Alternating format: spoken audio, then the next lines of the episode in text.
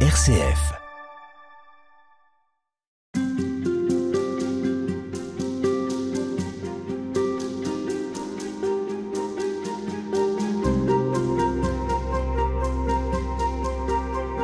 Que ce soit l'été ou autour d'un barbecue, d'une grande tablée, à l'ombre d'un cerisier ou tout simplement dans la cuisine pour un déjeuner à deux, que ce soit l'hiver pour se tenir chaud avec des amis serrés autour d'une raclette, ou pour un apéritif partagé avec un voisin, les repas pris à plusieurs sont précieux. Précieux et fragiles, source de communion, mais parfois aussi de chamaillerie, de discussions intimes ou de rires légers. Bref, quoi qu'on en dise, les repas sont empreints de spiritualité. Et c'est ce qui vous a intéressé, Jean-Michel Le Serre. Bonjour. Bonjour.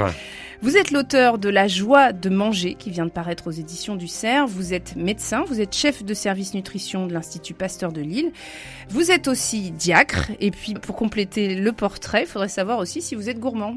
Ah oui, oui, je suis gourmand, bien sûr. C'est d'ailleurs quelque chose qui est naturel chez, chez toute personne. Après, on pourra parler de, de, la gourmandise et voir dans quelle mesure ça reste ou pas un, un péché. C'est une question intéressante. Pour le nutritionniste, c'est une bonne chose d'aimer manger. Halte spirituelle, Madeleine Vatel. Jean-Michel Le Serre, est-ce que vous diriez qu'il y a encore aujourd'hui, dans notre quotidien, quelque chose de sacré dans le repas? Oui, il y a quelque chose de sacré et, et, et, dans toutes les civilisations, dans toutes les cultures, le repas a une dimension euh, de communion, une dimension euh, de rapprochement et puis euh, d'offrande et de, de dons aussi reçus, reçus, partagés, reçus et donnés. Et donc c'est ça qui, qui, qui, crée le caractère un peu, un peu sacré, on pourrait dire, de l'alimentation.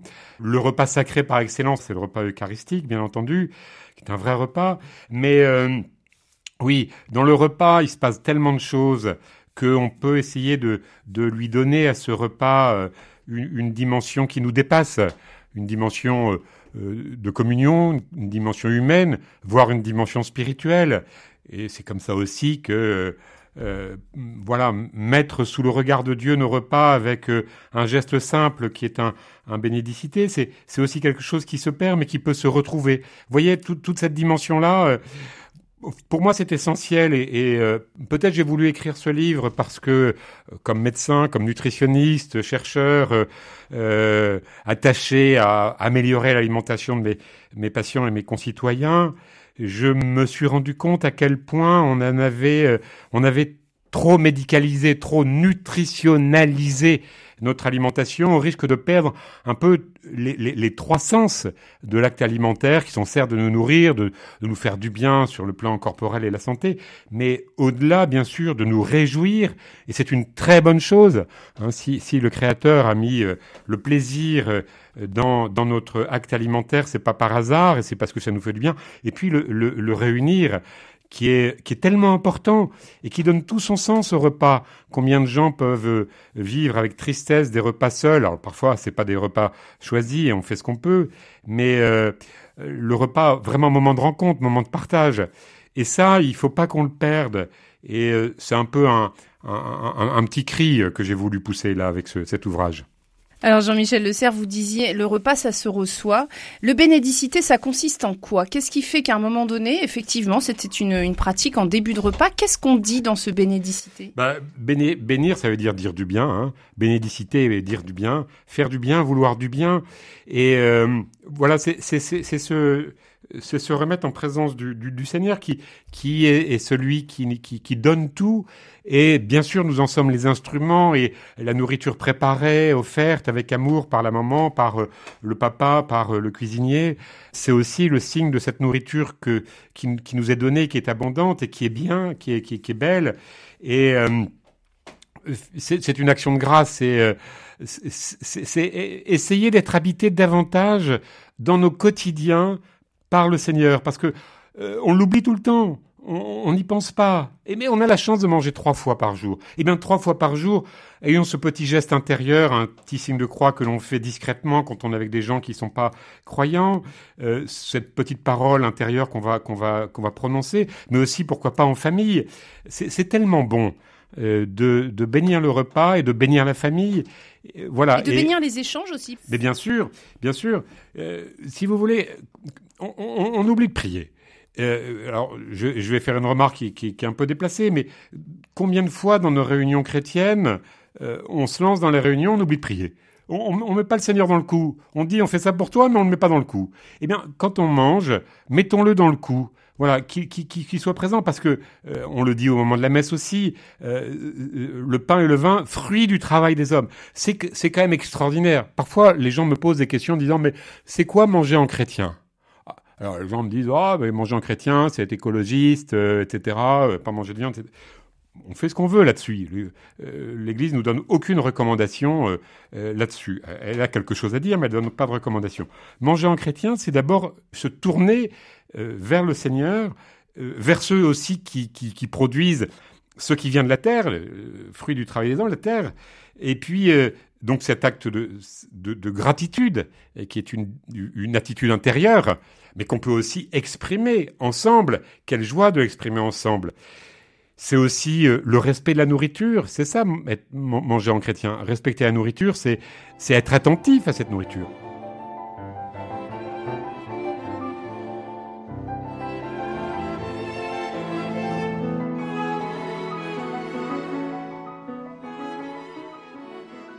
Et c'est amusant parce que j'avais un ami, euh, un ami non chrétien, euh, athée, et on, parle beaucoup de un psychiatre, un psychologue, on parle beaucoup de l'alimentation, et puis il dit ah il faudrait maintenant que les gens, euh, avant de passer à table, pour être, vous savez aujourd'hui c'est pleine conscience et c'est un petit un petit petit moment de recueillement. Ah oui c'est très bien. Bah as exactement l'idée du bénédicité. Ah oui mais bénédicité c'est cateau, peu importe. Mais c'est retrouver cela en fait. C'est une attitude qui, qui est une attitude humaine mais nous, de cette attitude humaine, on, se tourne vers le créateur. Alors bien sûr, on pourrait quand même dire que quand ça vient de Findus et puis, euh, et puis euh, de, je ne sais quelle marque, ça n'a pas la même valeur, mais c'est pas grave. Il n'y a pas que ce qu'on mange qui compte quand on est à table. Il y a ce qu'on partage. Vous le disiez très justement. On partage la nourriture, mais on va surtout partager la parole. On va parler. Manger, ça sert à ça. Manger, ça sert à parler. Ça sert à parler aux autres. Viens, viens, viens à la maison. Euh, on, va, on va, se, voir sur le seuil de la porte. Ah bon? Qu'est-ce que je vais faire sur le seuil de ta porte? Viens à la maison, viens manger. Ah oui, d'accord, ben je viens. Et donc, euh, voilà, si, on invite quelqu'un à notre table, c'est euh, quelqu'un qu'on va réussir à, connaître, on va partager. Alors, le, sujet préféré des Français à table, c'est la nourriture. C'est la nourriture. Les gens adorent parler de nourriture. Ce qui m'attriste parfois aujourd'hui, c'est que comme chacun il va de son petit couplet avec ce qu'on appelle l'individualisme et le relativisme qui sont aussi présents dans le domaine de l'alimentation, euh, on se divise autour de la nourriture.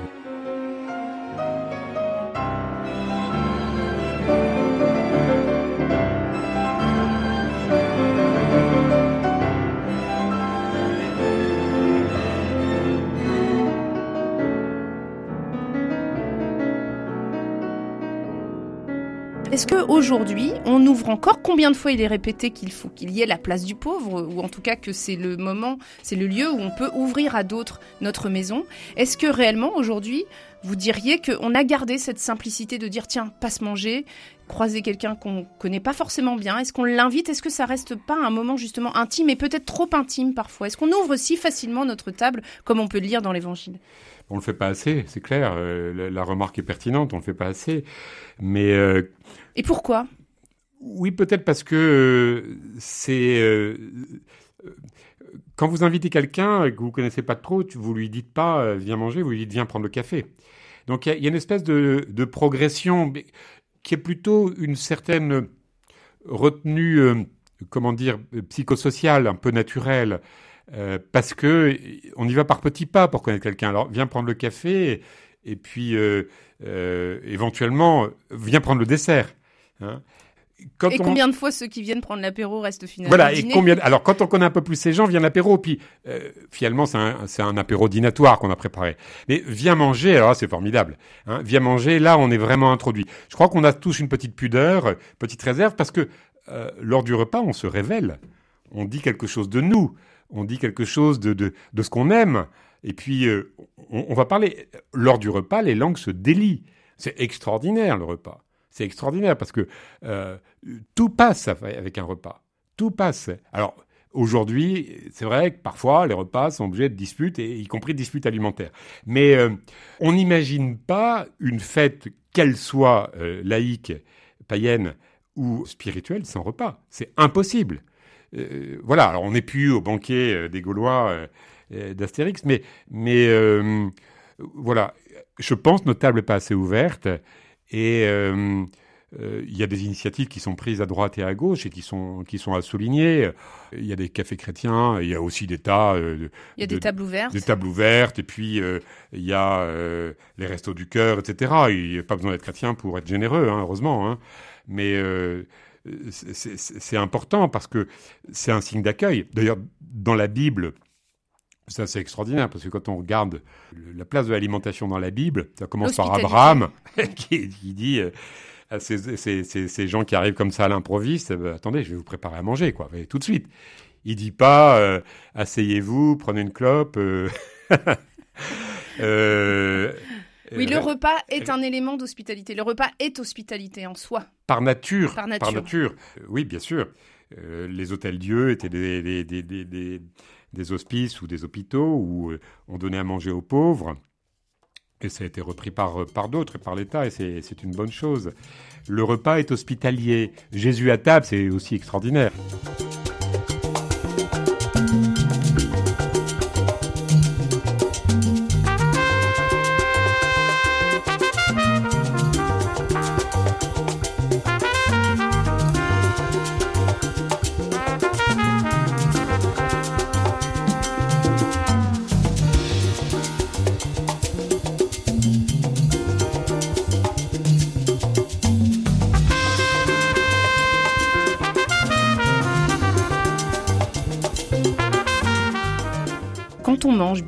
Et vous serez le premier à le dire, vous êtes nutritionniste, quand on mange bien, on prend soin aussi de soi. Est-ce que cette notion de santé, du repas santé, est-ce qu'elle est présente dans la Bible? Oui, elle est présente. Il y a énormément de conseils sur l'alimentation dans la Bible qui sont toujours des conseils de bon sens, toujours des conseils de modération, toujours des conseils de sobriété, mais le plaisir est vraiment omniprésent. Omniprésent. Et euh, il n'y a pas d'interdit alimentaire euh, dans la Bible. Il y en a chez les Juifs, bien sûr. Mais dans la Bible, il n'y a pas d'interdit alimentaire. Venez euh, manger des viandes grasses et du vin savoureux. Enfin, voilà, c'est vraiment omniprésent. Dans les recommandations qui sont finalement données par Saint Paul, il y en a une qui concerne la viande. Saint Paul, lui, lui, il, a fait quelque chose qui est assez extraordinaire, c'est que à propos des, des, interdits, enfin des rites alimentaires des Juifs, qui posaient question bien sûr aux premiers chrétiens, de même que la circoncision. Euh, la question s'est posée très très vite au premier temps avec les, apôtres qui a été de dire mais est-ce qu'il faut passer, passer par la case juif pour devenir chrétien? Autrement dit, est-ce qu'il faut euh, exiger la circoncision et les interdits alimentaires? Et euh, Saint Paul a tranché, Saint Pierre avait des doutes, il a eu une vision hein, qui est rapportée dans les actes des apôtres qui est assez étonnante, où euh, il se posait la question de savoir s'il allait répondre à l'invitation d'un centurion, euh, un, romain euh, juif, et il a eu cette vision qu'il devait accepter. il y avait des viandes qui se, qui, qui se précipitaient dans, dans, cette vision et qu'il devait accepter. Oui, c'est un drôle de rêve. C'est un drôle de rêve. Et il a eu la confirmation, donc il fallait abolir les interdits alimentaires pour pouvoir justement euh, rentrer en communion avec les autres. D'ailleurs, Jésus a, rejeté pendant toute sa vie euh, euh, l'abus d'importance attribuée au rituel. Alors, il s'est pas opposé aux interdits alimentaires juifs qui, ont, qui sont tout à fait respectables et qu'il faut pas faut pas rejeter, mais c'est pas c'est pas notre notre foi. Et par contre, il s'opposait nettement à ce que en fasse l'essentiel des commandements, au lieu de, euh, que, la loi soit euh, au service de l'homme. L'homme finissait par être au service de la loi et, ça n'avait plus de sens. Halte spirituelle, Madeleine Vatel. Quel était le sens de ces interdits alimentaires pour les juifs? Alors, ils sont, ils sont multiples. Il y avait euh, d'abord ne pas faire souffrir les animaux. C'est quelque chose qui est important. Ensuite, la notion de pureté aussi, qui était euh, importante. Et puis, euh, des, euh, un classement des animaux selon que ces animaux avaient telle ou telle caractéristique anatomique qui faisait considérer que ces animaux étaient plus près de la boue ou plus près du sol ou Euh, voilà. Et donc il y avait euh, toute une série de. Et puis bien sûr, ne pas mélanger certains aliments, ne, pas consommer le sang. Donc euh, forcément, la pratique cachère, hein, qui a été ensuite reprise par les musulmans sous la forme halal. Voilà, tous ces interdits étaient aussi un signe d'appartenance sociale et religieuse, de même que chez les musulmans c'est un signe d'appartenance. On leur a parfois donné des vertus ou des raisons, des justifications hygiénistes, et ça n'a jamais été euh, établi. Voilà, peut-être qu'il y a des gens qui ont fait le rapprochement avec, euh, par exemple, que le porc pouvait euh, être atteint d'une maladie, la trichinose. Mais c'est après qu'on a eu cette idée-là. Et originellement, c'est vraiment attribuer à la nourriture un sens et aussi euh, un respect, quoi. Voilà, donc c'est tout ça. Et Saint Paul, et confirmé ensuite par Saint Pierre, a dit non, non, c'est pas l'essentiel. On peut euh, d'emblée devenir chrétien sans passer par la cage juive. Et c'est comme ça que nous, on n'a pas d'interdit alimentaire. Il y a des recommandations alimentaires, notamment le, jeûne, le jour du mercredi décembre et euh, le vendredi saint. Et puis, une certaine euh, modération, voire abstinence pendant le carême, mais il n'y a pas d'interdit alimentaire chez les chrétiens. Alors justement, on va s'arrêter un petit peu sur le jeûne. Est-ce qu'aujourd'hui on le comprend bien, ce jeûne? Qu'est-ce qu'il est amené à nous faire vivre? Oui, alors le jeûne, il a des avantages, euh, si on peut dire, sur le plan euh, spirituel, dans les pratiques que nos contemporains ont. Mais la plupart de nos contemporains qui veulent réhabiliter le jeûne ne le voient pas du tout euh, dans sa version spirituelle, ou plutôt dans une spiritualité qui est complètement à l'opposé de la spiritualité chrétienne. Alors, je ne critique pas, je condamne pas du tout. Hein, c'est, euh, dans quel, dans quel sens eh ben, Dans le sens où le jeûne, aujourd'hui, tel qu'il est prôné, c'est une performance et c'est euh, euh, moi je, moi je, je, je, me retourne vers moi pour voir dans quelle mesure je peux me concentrer sur moi et puis euh, me, me, me, faire du bien à moi. Il y a, y a une, une, sorte de d'autocentrage.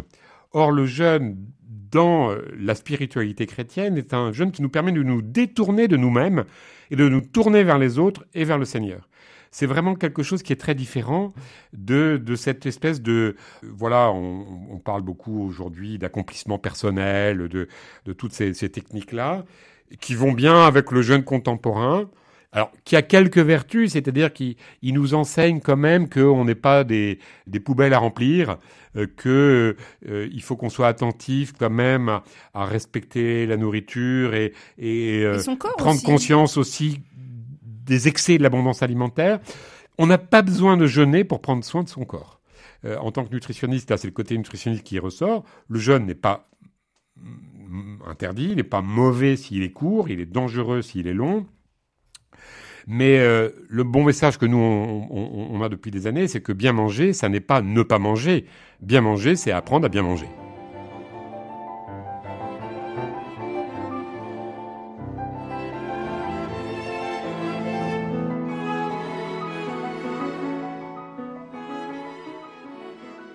Alors, est-ce que le jeûne peut être une détox spirituelle? Est-ce que oui, il bien peut sûr. nous conduire vraiment à la conversion? Dans quelle mesure euh, le fait d'avoir faim ou le fait de manquer va nous tourner vers Dieu? Comment comprendre euh, C'est pas le fait d'avoir faim, c'est le fait de se de d'élever, enfin, de se détacher un peu de, notre matérialisme, non pas pour le refuser, parce que euh, Saint Paul a écrit le corps est le temple de l'esprit, donc le corps n'est pas du tout méprisé dans notre foi, chrétienne, pas du tout, au contraire, on a une religion qui est profondément incarnée. Le jeûne d'ailleurs, tel qu'on le vit dans le carême, ne se comprend que avec euh, le triplé, si je puis dire, prière, aumône, charité et jeûne. Donc le jeûne est là pour nous, nous permettre de nous tourner davantage vers le tout autre, vers le Seigneur et, vers les autres. Donc ce n'est qu'un moyen, c'est pas un but. Et d'ailleurs, c'est pour ça qu'il reste quand même très libre. Il n'est pas codifié comme dans le jeune contemporain qui est, prôné par certains. Il, reste libre. Nulle part, l'Église n'a écrit il faut jeûner avec tant de grammes de pain ou tant de millilitres d'eau. Nulle part. C'est l'esprit qui compte. Donc voilà, en, en essayant de nous détacher un petit peu de, ce qui nous, qui est une, un peu une entrave parfois, euh, ce, matérialisme, ce, cet, attachement excessif aux biens matériels, et on a tous besoin, moi en premier, et, facilité par, par, par le jeune, pas à cause de ses effets physiologiques, à cause de la démarche spirituelle qu'on a vraiment. C'est vraiment ça qui compte. Et euh, quand je parle du jeûne, je, l'intitule une quête spirituelle. Hein. Alors le, le jeûne, c'est intéressant de noter que certains théologiens l'ont écrit avant moi, c'est le propre de l'homme, c'est un des propres de l'homme. L'homme est la seule espèce animale, puisqu'on est aussi des espèces animales, bien sûr, mais euh, très différent des autres animaux, les seules espèces animales à se priver volontairement de nourriture dans un but qui n'est pas un but euh, lié à la satisfaction euh, de, de, nos besoins physiologiques. Alors justement, vous évoquiez tout à l'heure, est-ce qu'il y a une manière chrétienne de manger? Est-ce que c'est peut-être ça, euh, la façon chrétienne de se comporter avec la nourriture. Bah, Le respect de la nourriture en fait partie et le jeûne nous incite aussi à accorder de la valeur à la nourriture puisque cette nourriture, on va lui donner l'importance à partir du moment où, où, euh, elle va nous manquer et euh, je vais dire le désir et le plaisir de manger sont exacerbés à la suite d'une période de carême, on voit très bien euh, que après, après le jeûne, la fête vient. Donc voilà, il y a le respect de la nourriture, ça c'est une attitude profondément chrétienne, qui va aussi avec la lutte contre le gaspillage, qui n'est pas euh, exclusivement chrétien, mais le chrétien doit être attentif à ne pas jeter la nourriture. Hein. Euh, Ça, on y, reviendra. Voilà. Euh, je voudrais que peut-être qu'on s'arrête sur euh, cet épisode du bon Samaritain parce que ça m'a semblé important que le Samaritain, il fait tout ce qu'il peut pour s'occuper de ce. C'était un pauvre, oui, de ce, de ce pauvre qui se trouve sur le chemin. Oui. Il lui paie le gîte, mais il lui paie aussi le couvert. Ça veut dire qu'il donne le relais, il passe le relais à quelqu'un d'autre. Et donc, prendre soin de quelqu'un, c'est non seulement le vêtir, c'est le loger, mais c'est aussi le nourrir. C'est clair, ben, bien sûr. Euh, parmi nos besoins de base, il y a nourrir, euh, euh, hydrater, mais ça, c'est nourrir. Et puis, oui, bien sûr, loger, c'est un, besoin de base.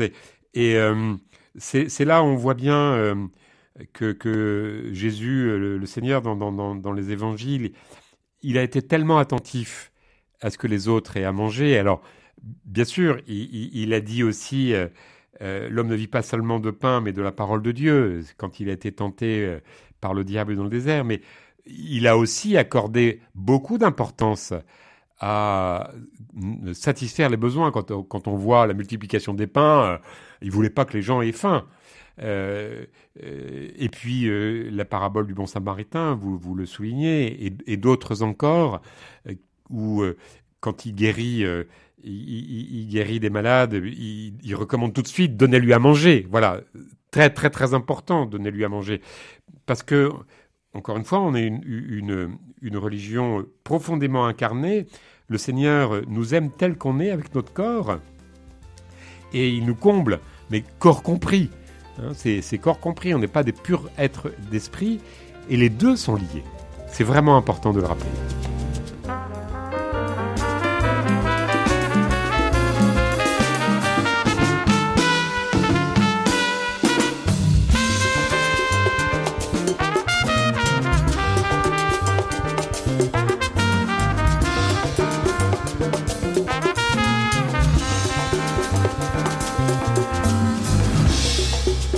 On poursuit avec vous, Jean-Michel Le Serre, toute cette semaine pour essayer de, comprendre le lien entre ce qu'on mange, ce qu'on vit ensemble, ce qu'on partage, et puis Dieu, notre spiritualité. Et c'est avec vous que nous le faisons. Bonjour. Bonjour. Vous avez écrit ce livre, La joie de manger, dans lequel euh, vous expliquez ce que signifie le respect de toute la création. Et finalement, c'est aussi la place de l'homme et la place de l'animal. Est-ce qu'on a bien compris ce que Dieu nous confie quand il nous nomme gardien de la création?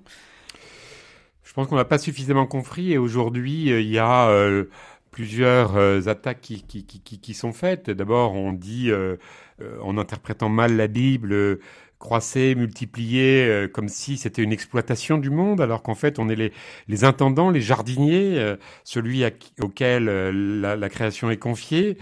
Il y, a eu, il y a, bien sûr des pratiques qui ont été tout à fait inappropriées, mais...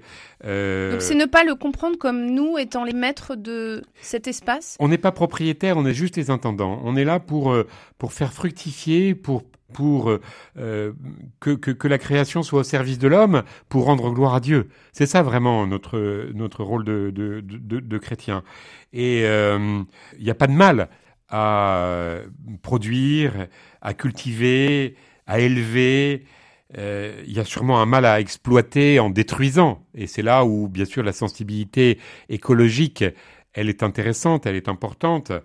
Euh, voilà, avec quelques petites réserves quand même que, que, que j'aurais par rapport euh, à des engagements qui euh, oublieraient d'annoncer le Christ et, et, annoncerait uniquement la lutte contre le gaspillage et les poubelles vertes et le recyclage, ce qui est tout à fait respectable. Mais voilà, en tant que chrétien, on a, on a annoncé le royaume de Dieu. Mais comment est-ce qu'on peut faire le lien entre annoncer le royaume de Dieu et respecter son environnement et co comment est-ce qu'on peut lier bah, l'attention lien... à ne, ne, pas gaspiller et le Christ? Com Comment faire le lien? Bah, Le lien, il est simple. Hein. Le Seigneur veut notre bonheur et euh, le bonheur passe par euh, euh, permettre à chacun de vivre décemment. Et, et, et voilà. Et donc euh, c'est c'est important que en tant qu'homme, on soit au service de l'humanité, de la terre, des autres. Et donc, euh, le chrétien qui a comme premier commandement tu aimeras ton prochain, ça passe par le service, le service de, la création euh, au, profit du plus grand nombre. Nourrir tous les hommes, tout homme, tout l'homme. Et, tout l'homme dans sa globalité, et, voilà, y compris euh, nourrir son esprit. Donc, euh, pour moi, euh, je veux dire, c'est quelque chose qui fait un tout. Halte spirituelle, Madeleine Vatel. Dans ce tout, quelle peut être la place de l'animal Ah, ben voilà, c'est une bonne question. la place de l'animal, l'animal, il nous est donné parce que l'animal est au, au, au service de, de, de, de, la création, euh, au service de l'homme, mais il n'en est pas son esclave. Il n'est pas euh, une machine il est là parce que il, il contribue d'abord euh, à, à, rendre grâce lui-même par, euh, par ce qu'il peut offrir. Je pense aux, aux chiens d'aveugle, je pense aux, aux, animaux de compagnie, mais je pense aussi aux animaux qui, euh, qui, qui, peuvent tirer, porter, les hommes, permettent aussi le jeu, le cheval, permettent aussi la culture. Donc tout ça, c'est très beau. Et donc, à l'animal, on doit respect on doit respect à l'animal, mais il est, normal, il est bon, il n'est pas mal de l'utiliser. Simplement, il faut l'utiliser euh, en, étant attentif à bien le traiter. Est-ce qu'on est allé trop loin, peut-être? Alors, sans entrer dans la politique, mais parce que finalement, ce à quoi vous nous invitez, c'est à continuer à être émerveillé par ce qui nous entoure. Alors, euh, comment est-ce qu'on peut concilier à la fois euh, nourrir la population et puis en même temps respecter la façon dont c'est fait, c'est-à-dire à la fois avoir euh, des impératifs économiques, puis en même temps être vigilant à oui, comment bien sûr. Il y a, ces il y a, animaux sont élevés. Oui, il y a, il y a des pratiques qui qui sont pas acceptables, c'est sûr. Hein, quand on va broyer des poussins, c'est insupportable. Voilà, je rappellerai simplement quand même que on s'insurge contre le fait qu'on broie les poussins, mais on s'insurge assez peu qu'on dissèque les, les, les, les, fœtus dans le ventre de la maman à, à, à, à 14 semaines. Donc euh, voilà, il y a, il y a l'animal qui est tout à fait respectable. Et le devoir de l'homme, le devoir de l'homme est de respecter l'animal et de ne pas le faire souffrir. D'ailleurs, c'est très intéressant parce que quand on regarde le catéchisme de l'Église catholique, que les gens lisent peu, malheureusement, il est vraiment clairement écrit que la cruauté est condamnée. La cruauté envers les animaux est condamnée. Elle n'est pas voulue par le Seigneur et, beaucoup d'autres l'ont dit avant nous, que ce soit euh, Saint François d'Assise ou euh, Saint Hildegarde et bien d'autres encore dans la grande tradition chrétienne, les animaux ne doivent pas être maltraités. Mais entre la bientraitance animale et le fait de mettre l'homme et l'animal au même niveau, euh, ça n'est pas la même chose. Et l'homme ne peut pas être considéré comme un animal comme les autres. Par contre, nous avons un devoir vis-à-vis -vis des animaux. C'est notre dignité d'homme, c'est notre dignité d'homme de respecter les animaux, de pas leur faire de tort, de pas les laisser mourir de maladie. On a le droit de les tuer. Il n'est pas interdit de les tuer, si possible, sans les faire souffrir. Si possible, sans les faire souffrir.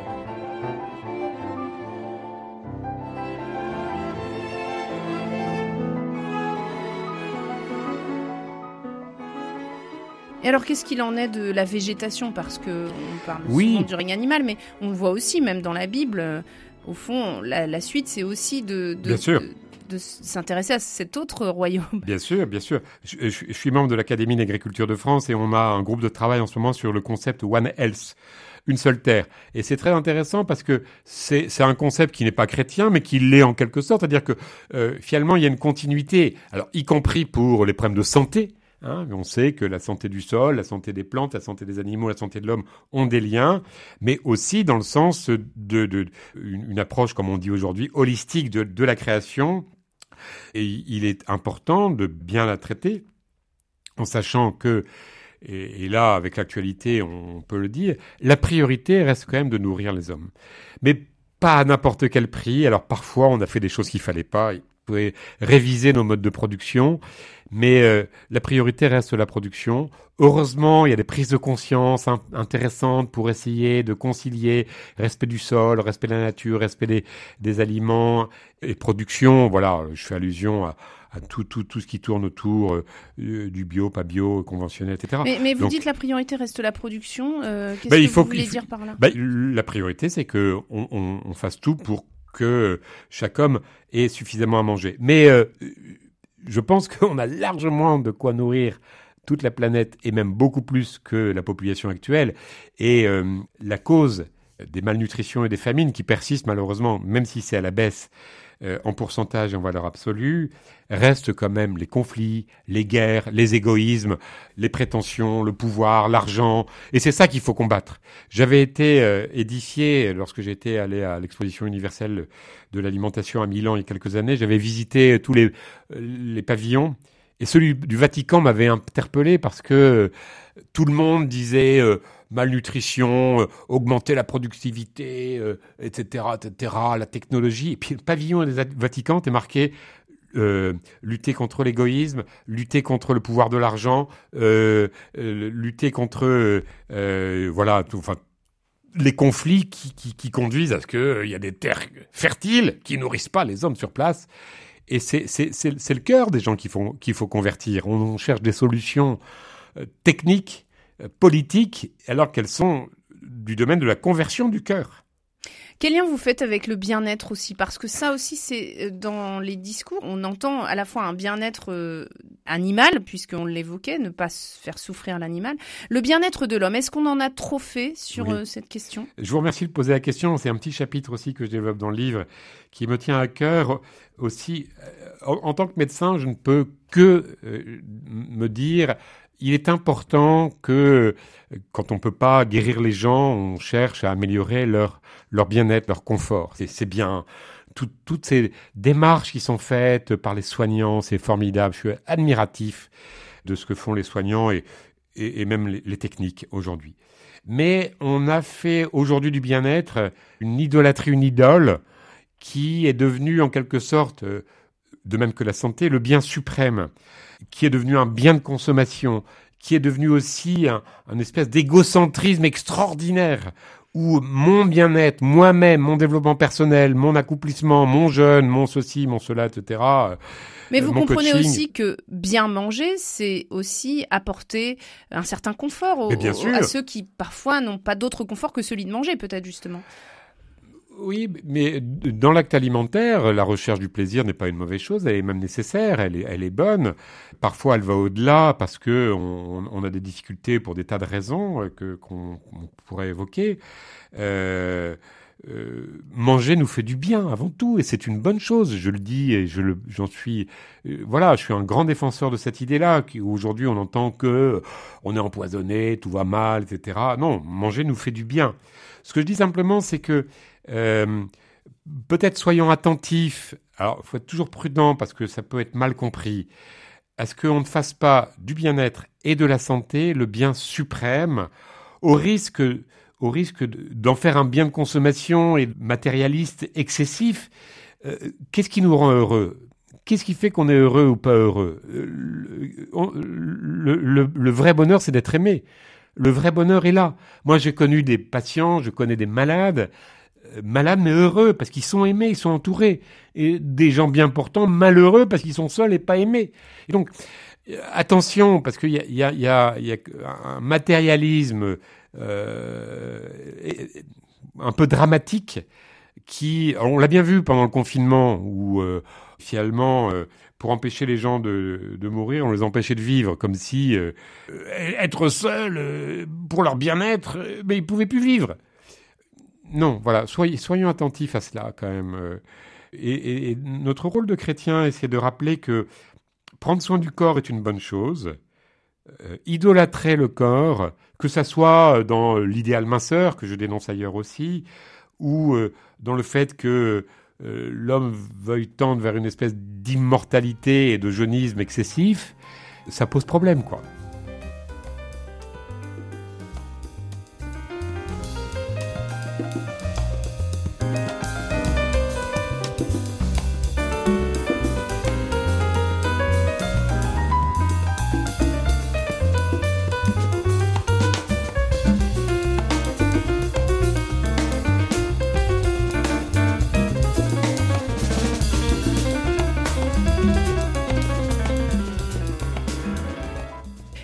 Est-ce que entre l'abondance et la sobriété, on peut trouver une manière de vivre et d'aimer manger sans euh, tomber dans un excès, euh, dans un sens ou dans un autre?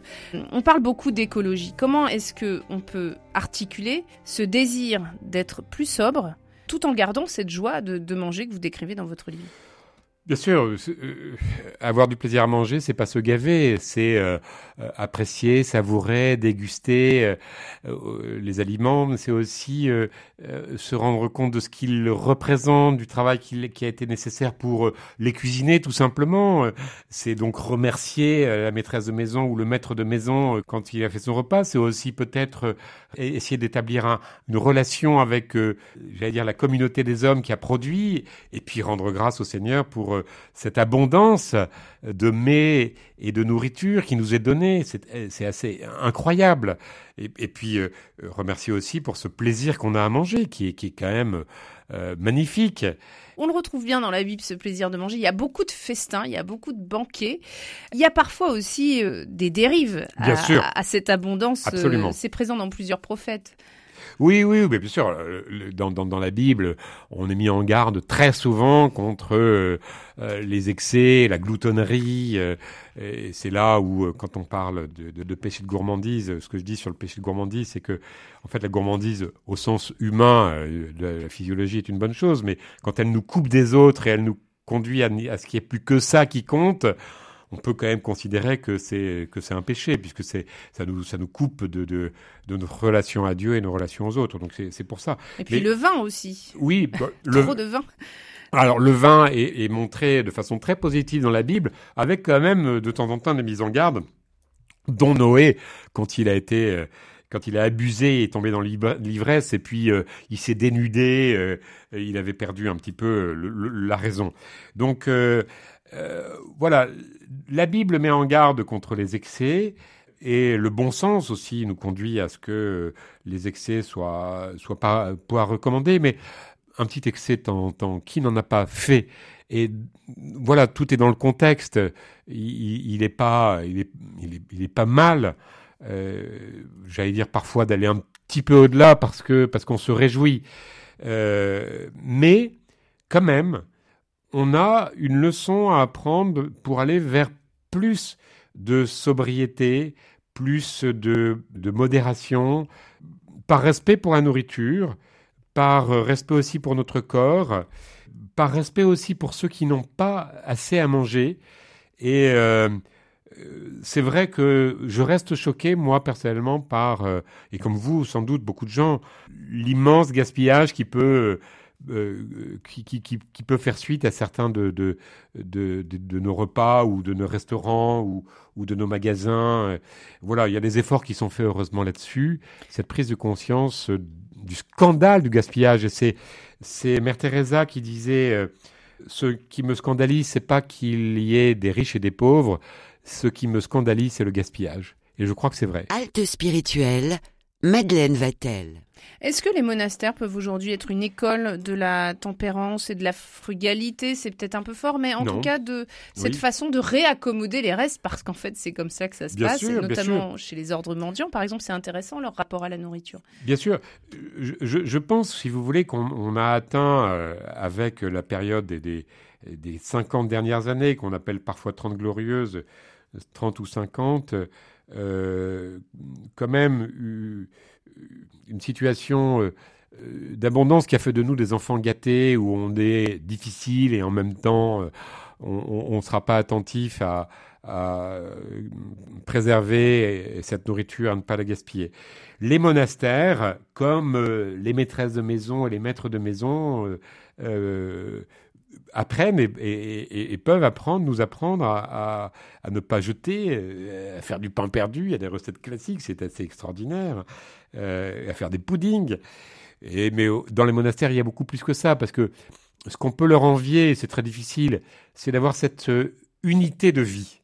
Moi, j'admire cette, cette unité de vie. Je, suis comme beaucoup d'autres, j'ai beaucoup de mal à avoir une unité de vie, c'est-à-dire être toujours en accord entre ce que je voudrais vivre, mais je suis pas le premier, Saint Paul le disait aussi, ça me rassure, ce que je voudrais vivre. Et puis, et, alors, je pense que les moines ne sont pas non plus des hommes parfaits, mais ils ont un modèle économe, euh, autosuffisant, euh, ils développent une, une, agriculture euh, euh, en circuit euh, fermé avec de l'élevage et puis euh, le labourage, mais aussi la permaculture et puis aussi les engrais organiques, tout ça, et, puis une sobriété alimentaire quand même assez, assez extraordinaire.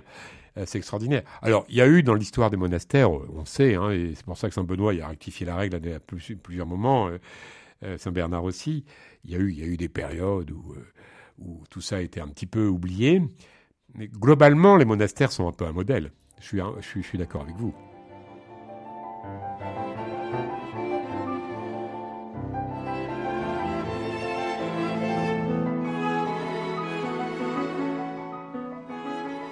Alors si on s'arrête sur les ordres mendiants, c'est intéressant aussi de, de voir que on était justement chez les Clarisses au moment de Pâques, à quel point elles s'en remettent Tout à, fait. à ses voisins qui vont être attentifs, qui vont apporter ce dont elles ont besoin. Et il y a toujours ce qu'il faut. Est-ce qu'on a besoin de se remettre euh, davantage dans, dans les mains de Dieu ou dans la providence? Est-ce qu'on pourrait dire ça, y compris pour la nourriture, ou ça semble un peu naïf? Non, non, non, non c'est très bien. Je vais vous donner un exemple amusant. Euh, récemment, on faisait un parcours alpha avec euh, la paroisse. Peut-être dire en deux mots ce qu'est un parcours alpha? Alpha, c'est un parcours de, je vais dire, sensibilisation à l'enseignement de l'Église et à la foi et, à la Bible et à Jésus. Donc, euh, et le dernier repas, on avait décidé que plutôt que les personnes qui organisent préparent, euh, les personnes qui soient invitées donc euh, ramènent. Puis on s'est pas bien organisé et il n'a pas eu assez. Et c'était la première fois de ces dix repas en, en commun qu'il n'y avait pas assez. Il y a des gens qui ont oublié, etc., etc. Personne ne s'est plaint. Et puis, euh, euh, fait extraordinaire, parmi les invités, il y avait un cuisinier, il y avait un pâtissier boulanger. Et puis, euh, il dit, bah écoutez, il n'y a pas eu grand-chose à manger, mais je vous ai rapporté plein de gâteaux. Et finalement, on a été comblé de gâteaux, alors que, et personne ne s'est plaint, personne ne s'est plaint parce que on était comblé par la joie d'être ensemble on était comblé par le partage euh, euh, de, communion euh, amicale qui s'était créé. Et c'est de même que quand vous faites, par exemple, des auberges espagnoles avec la paroisse ou avec des amis, etc., vous vous rendez compte qu'il y a toujours plus. Il y a toujours plus que ce qu'on voulait. Alors là, en l'occurrence, il n'y avait pas assez, mais c'était assez extraordinaire. Parce que il y a eu quand même une manne qui est arrivée, hein, euh, Et là, c'est le nutritionniste qui a dit il y a trop de sucre. euh...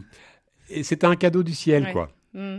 Et donne-nous notre pain de ce jour que l'on dit chaque fois. Comment est-ce que vous le comprenez, vous, euh, comme diacre euh, Est-ce qu'on a peur de, manquer aussi et, on doit apprendre que non, on aura euh, toujours, comme vous le disiez, euh, oui, il y, a, beaucoup, il y, a beaucoup de paroles de l'Évangile où Jésus nous met en garde en disant mais arrêtez de vous occuper de toutes vos histoires, de, la nourriture, regardez les oiseaux du ciel, ils ont euh, pas où se loger, mais tout va bien, vous êtes comblés.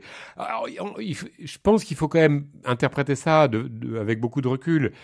Notre devoir est quand même de, de travailler pour qu'il y ait assez à manger et à vivre pour tout le monde. Et ça, c'est important. L'humanité, depuis euh, des siècles, des millénaires, développe une ingéniosité extraordinaire pour que la nourriture soit, soit présente. Mais le Seigneur, il nous dit autre chose. Il nous dit euh, que l'homme ne vit pas simplement de pain, mais de la parole de Dieu, on le disait tout à l'heure, et donne-nous notre pain de ce jour, c'est pas que le pain à manger, c'est aussi le, pain à mendiquer, le pain, euh, non seulement le pain eucharistique, mais aussi la parole. Donne-nous notre pain de ce jour. N'est pas... Euh, euh, n'est pas une, comment dire une parole de passivité en disant euh, tu fais tout pour nous, nous on fait rien. Euh, non, on, contribue aussi, mais euh, faisons plus confiance effectivement. Et on est, c'est vrai qu'on est une société où, on a peur de manquer. On le voit bien avec la crise là en Ukraine où les gens font des stocks. Bon, c'est un peu, un peu un peu dommage quoi. Est-ce que vous iriez jusqu'à dire qu'il faut s'exercer à la frugalité? Oui, probablement. Probablement, et le jeûne en fait partie, parce que le jeûne, c'est un exercice. Et il n'est pas choquant qu'on s'exerce, de même qu'un sportif va s'entraîner, on peut, on peut s'exercer.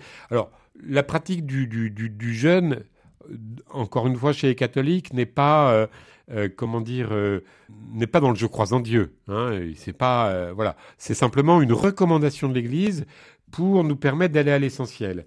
Mais s'entraîner à la frugalité, oui, à, ne pas avoir de trop, euh, à ne pas jeter.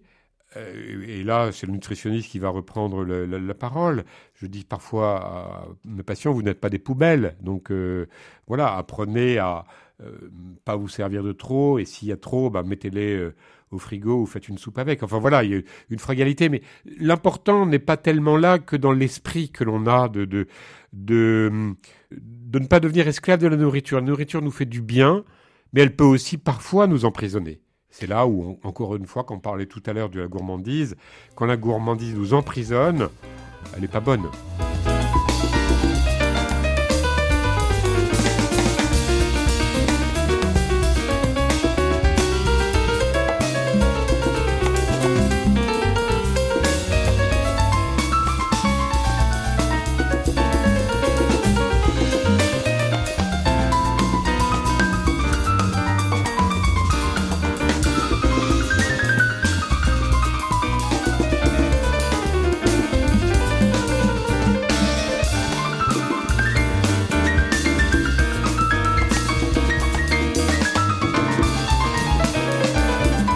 Vous êtes médecin, vous êtes aussi euh, chef du service nutrition de l'Institut Pasteur de Lille, vous êtes aussi diacre. Eh bien, on va s'arrêter sur le repas pour Dieu, le repas avec Dieu, le repas en Dieu. Le Christ dit qui mange ma chair et boit mon sang à la vie éternelle. Alors ça, c'est très fort aussi. Manger ma chair. Oui, alors c'est la révolution euh, de, notre religion chrétienne, de l'enseignement de Jésus. C'est une révolution incroyable parce que Jusqu'ici, euh, jusqu'avant Jésus, les hommes donnaient à manger aux dieux. Voilà, il leur donnait à manger pour les calmer, on leur offrait des sacrifices humains, on, les comblait de sacrifices animaux aussi. Voilà, donc on ne va pas condamner euh, le fait qu'il y ait eu des sacrifices animaux pour euh, pour les dieux dans la Bible, mais voilà, l'enseignement de Jésus est tout à fait différent il nous dit c'est moi que vous allez manger. Et donc c'est une révolution copernicienne, on pourrait dire. En fait, on ne se rend pas compte, les chrétiens euh, ne se rendent pas compte suffisamment, euh, les pratiquants, euh, les croyants et les non-croyants, ils ignorent souvent que la messe est un repas, que ce repas qu'on appelle repas eucharistique, eh ben, il a toutes les caractéristiques d'un repas. Il y a une table, c'est l'autel, il y a des aliments, le pain et le vin, il y a des convives, euh, c'est nous comme, qui participons. Et puis, il y a celui qui nous invite. C'est le Seigneur qui nous invite. Et donc ça, c'est quelque chose qui est, formidable. Et Eucharistie veut dire action de grâce. C'est-à-dire que euh, c'est le sommet, on le dit, hein, l'Eucharistie, c'est le sommet de euh, notre vie chrétienne. C'est la chose, la clé de voûte. Alors, c'est pas la seule chose, parce que si la charité est absente, on peut aller à la messe tous les jours, ça sert à rien. Mais c'est une clé de voûte. Et ça, c'est très important. Et, Jésus se donne à nous. Il se donne à nous à travers ce repas pour qu'on devienne davantage lui. C'est ça qui, euh, qui est touchant de façon incroyable et, qui euh, euh, incarne encore plus notre, notre foi chrétienne. L'incarne vraiment avec quelque chose qui est très choquant. Parce qu'en fait, euh, si euh, Jésus a été, euh, a été condamné, c'est parce qu'il disait qu'il était Dieu. Mais si les premiers chrétiens ont... Est-ce que c'est lui qui le disait? Ah, il, le disait ou, ou, les gens disaient ça de lui, mais il, il ne, il ne réfutait jamais cette assertion. Il a réfuté jamais. Hein. Quand Pilate l'a interrogé, euh, il n'a pas réfuté, il, se taisait, c'était un acquiescement en quelque sorte. Et puis après, quand euh, il nous a laissé euh, l'Eucharistie, hein, après l'institution eucharistique et après le repas d'Emmaüs, où là ils l'ont reconnu, les non-chrétiens n'ont pas compris que quand il nous disait qu'on on mangeait sa chair, c'était quelque chose qui, qui nous nourrissait les chrétiens, et encore aujourd'hui, sont, sont pas compris euh, sur, la portée symbolique, mais réelle, puisque la présence réelle, c'est, c'est, réel, même si c'est symbolique. C'est pas parce que ça n'est pas euh, visible que ça n'est pas vrai. C'est vrai, c'est véridique sur le plan spirituel. C'est bien évident que c'est pas des molécules de Jésus qui sont là, mais c'est une présence réelle qui nous nourrit réellement sur le plan spirituel. Halte spirituelle, Madeleine va-t-elle Jean-Michel Le Serre, comment est-ce que vous comprenez l'expression le repas d'alliance, cette alliance avec le Christ que l'on peut vivre justement pendant ce repas qui vient faire vivre la scène il se donne à nous et euh, quand il se donne à nous, euh, il s'unit à nous. Et puis le repas eucharistique, c'est aussi l'alliance entre l'Église et le corps de l'Église, c'est-à-dire nous, et le corps du Christ. Donc euh, cette alliance, elle, est concrétisée au moment du, repas eucharistique, au moment de la messe. Euh, cette union entre, lui et nous qui, fait que la messe est une communion à son corps et, une communion de l'Église qui forme un seul corps. Et donc il y y a, à travers la messe, à travers le repas eucharistique, le désir profond qu'on soit unis, non seulement unis entre nous, mais unis à lui. Moi, je, perçois ça, l'alliance comme, comme cela.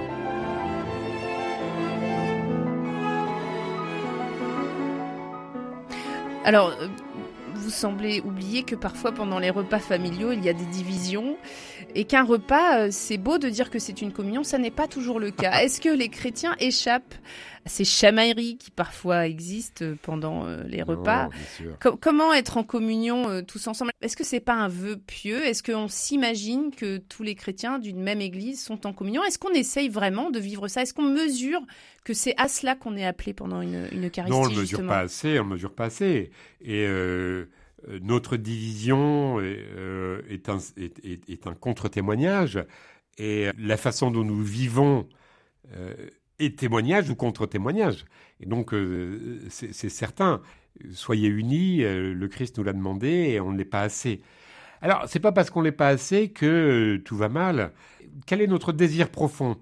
Je, Moi, de plus en plus, je, je pense que le désir de se rapprocher du Seigneur et le désir d'exprimer notre foi est parfois une étape euh, parce que c'est difficile quand même de réaliser pleinement la communion, pleinement euh, le je crois en Dieu, pleinement euh, l'enseignement de l'Église. Désirons-le, mettons-le dans notre cœur et, et demandons au Seigneur, parce que c'est lui qui nous donne. C'est l'Esprit Saint qui nous donne tout cela. Et on croit toujours qu'on peut y arriver tout seul. Mettons-le dans notre, dans notre vie, implorons-le pour qu'il vienne nous, nous aider à faire cette communion. Alors, je pense aussi euh, que le témoignage, et c'est pour ça que j'aime bien le titre du livre, La joie de manger, le témoignage de la joie des chrétiens quand ils sont à l'église est tellement important. J'avoue il m'est arrivé que des gens me disent Ah, c'est bien, vous êtes à l'église, vous souriez. Ben oui, je souris. Ben, heureusement, je souris. il y avait une petite dame qui avait dit euh, Diacre sourire, elle m'avait dit ben, C'est très bien. Soyons dans la joie, parce que ce, cadeau de l'amour de Dieu pour chaque homme est un cadeau inouï, est un cadeau merveilleux. On, ne peut qu'en être plein et on n'en est pas digne en même temps. Mais c'est pas grave. C'est pas grave. De toute façon, on n'est pas des saints, on essaye de l'être, mais on n'y est pas du tout. Donc, euh, et, euh, l'Eucharistie nous, permet, comme tous les sacrements, de, vivre plus euh, pleinement la présence de Dieu dans nos vies et le désirer. Il y, a une expression que je cite dans le livre euh, qui vient d'une théologienne. J'ai beaucoup aimé cette expression à propos de l'Eucharistie parce que c'est compliqué à comprendre parfois l'Eucharistie. Elle dit euh, avaler Jésus. Avaler Jésus. Euh, elle, est prendre la communion, c'est avaler Jésus. Avaler, je ne sais pas si vous êtes comme moi, mais quand vous avez des enfants, des petits-enfants, ah, je te mangerai tout cru. Il y a cette espèce de fusion que l'on a quand on mange quelque chose. C'est un principe en nutrition qui est très connu, c'est le principe d'incorporation. Et ce principe est un principe physiologique et psychologique à la fois, sociologique, anthropologique, enfin extraordinaire, et c'est un principe spirituel. C'est assez incroyable parce que avaler Jésus, c'est-à-dire désirer que Jésus soit, soit nous et que nous, surtout, on soit un tout petit peu plus lui. Oui, c'est un acte d'amour. Alors c'est aussi ce qui va se passer quand euh, vous en parliez rapidement. Les disciples d'Emmaüs vont reconnaître Jésus. C'est pas pour rien qu'ils vont reconnaître à la fraction du pain. Et pourtant ils viennent de passer du temps avec lui.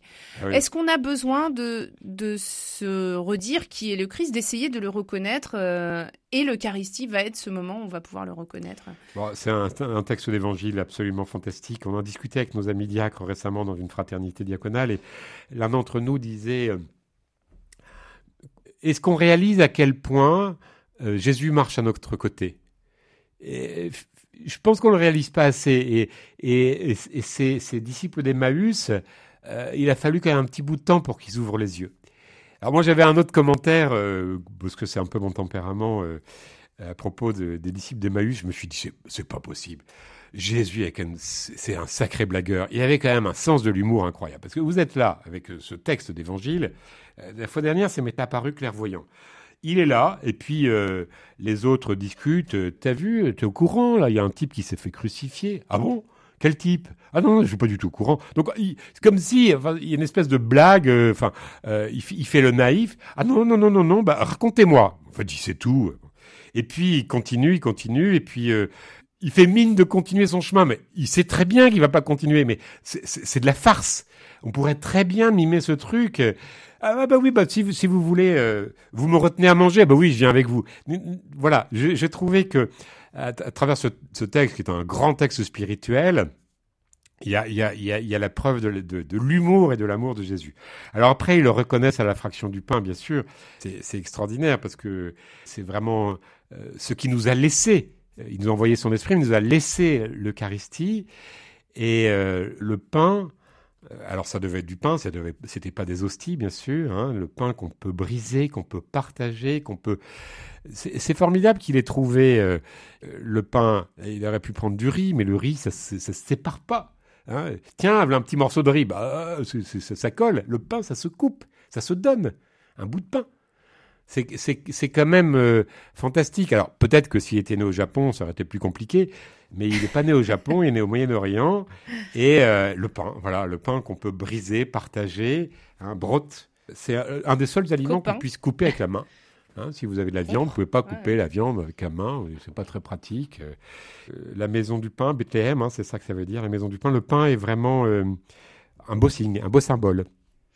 Merci beaucoup, Jean-Michel Le Serre, d'avoir partagé avec nous votre joie à la fois de la Bible et puis cette joie de l'Eucharistie, cette joie du pain, cette joie de l'alimentation. C'est un peu toute votre vie. Vous êtes euh, chef du service nutrition de l'Institut Pasteur de Lille, vous êtes aussi diacre et vous êtes l'auteur de La joie de manger aux éditions du Cerf. Merci beaucoup. Merci beaucoup, Madeleine.